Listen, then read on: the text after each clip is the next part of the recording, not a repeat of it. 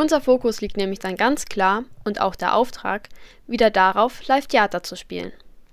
Das ist das Ziel des Staatstheaters am Gärtnerplatz, wenn die Corona-Lage wieder Vorstellungen mit Publikum vor Ort zulassen wird. Doch bis dahin hat sich das Münchner Theater einen Livestream als Alternative überlegt, um so auch weiterhin die Zuschauer zu erreichen. Was dafür alles passieren muss, hören wir jetzt im Interview mit dem Pressesprecher des Gärtnerplatz-Theaters Roman Staud. Ich habe bereits vor zwei Jahren die Revue-Operette Drei Männer im Schnee bei Ihnen gesehen. Jetzt an Silvester wurde die Vorstellung wiederholt und gestreamt. Mir sind jetzt ein paar Unterschiede aufgefallen, wie zum Beispiel, dass die Schauspieler mehr Abstand zueinander hatten und Liebesbeziehungen anders dargestellt wurden. Wie aufwendig und schwierig ist es, unter den aktuellen Bedingungen zu spielen? Die aktuelle Situation stellt uns durchaus vor große Herausforderungen, obwohl wir natürlich wahnsinnig äh, froh waren, im äh, Frühsommer und dann auch im Herbst äh, wieder vor Publikum spielen zu dürfen. Wir haben im Juni und Juli 2020 über 70 Vorstellungen gespielt. Das waren überwiegend ähm, extra entwickelnde einstündige Module aus den Bereichen Oper, Operette und Musical, die extra dafür produziert wurden.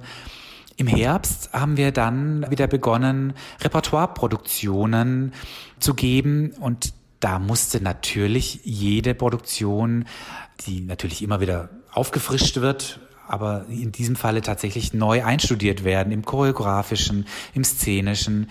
Das Orchester hat eigene Adoptionen einstudieren müssen, damit auch im Orchestergraben die Abstände eingehalten werden konnten. Es sind also in allen Bereichen extreme Herausforderungen und mehr Arbeit, um Theater in diesen Zeiten spielen zu können. Aber wie gesagt, jetzt im Moment die Livestreams und hoffentlich auch bald wieder live vor Publikum spielen zu können, äh, macht definitiv die Mühe wert, da alle Produktionen besonders neu zu betrachten. Was passiert eigentlich mit den neuen Inszenierungen, wenn wieder mehr Zuschauer zugelassen sind? Werden die beibehalten? Was Repertoirevorstellungen betrifft, die jetzt für die aktuelle Situation angepasst wurden, was ja nie mit der Anzahl der Zuschauer zu tun hatte, sondern immer mit den Maßgaben, wie auf der Bühne miteinander agiert werden darf, welche Abstände eingehalten werden können. Solange es diese Regeln gibt, werden die, auch die Repertoirevorstellungen entsprechend weitergespielt. Sollte sich da etwas ändern, wird man das natürlich wieder auf die Ursprungsvariante zurückdrehen bei den Premieren, die jetzt in aktuellen Maßgaben auch entwickelt und geprobt wurden, da wird man vermutlich die aktuelle szenische Einrichtung beibehalten, aber auch diese haben ja als Livestream stattgefunden, was wiederum bedeutet, dass man auch da wieder für dann vor Ort Publikum umleuchten muss, den Ton wieder anpassen muss. Also auch da sind dann bei einer Wiederaufnahme vor Publikum neuerliche Arbeiten vorzunehmen. Und was passiert mit den Livestreams? Gibt es Überlegungen für Zweitverwertungen, zum Beispiel für DVDs? Die Livestreams sind für uns eine wahnsinnig tolle Möglichkeit, momentan mit unseren Zuschauern in Kontakt zu bleiben.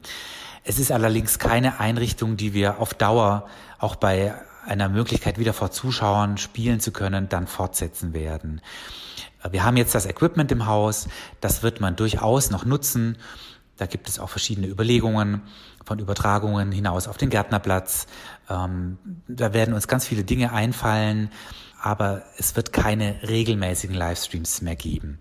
Unser Fokus liegt nämlich dann ganz klar und auch der Auftrag wieder darauf, Live-Theater zu spielen, hier für das Haus, für das Publikum im Haus. Da kommt natürlich oft auch die Frage nach Andenken an, die, an das schöne Erlebnis hier im Haus in Form von einer CD oder auch DVD.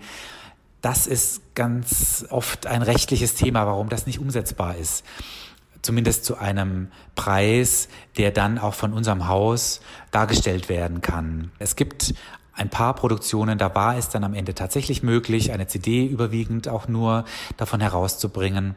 Das ist, äh, wie gesagt, leider bei wirklich nur sehr wenigen Produktionen überhaupt die Möglichkeit. Wow, ist schon erstaunlich, wie viel Arbeit dahinter steckt, damit das Theater weiterhin für das Publikum erreichbar ist. Und was diese Veränderung bei den Zuschauern verändert hat, erfahren wir gleich.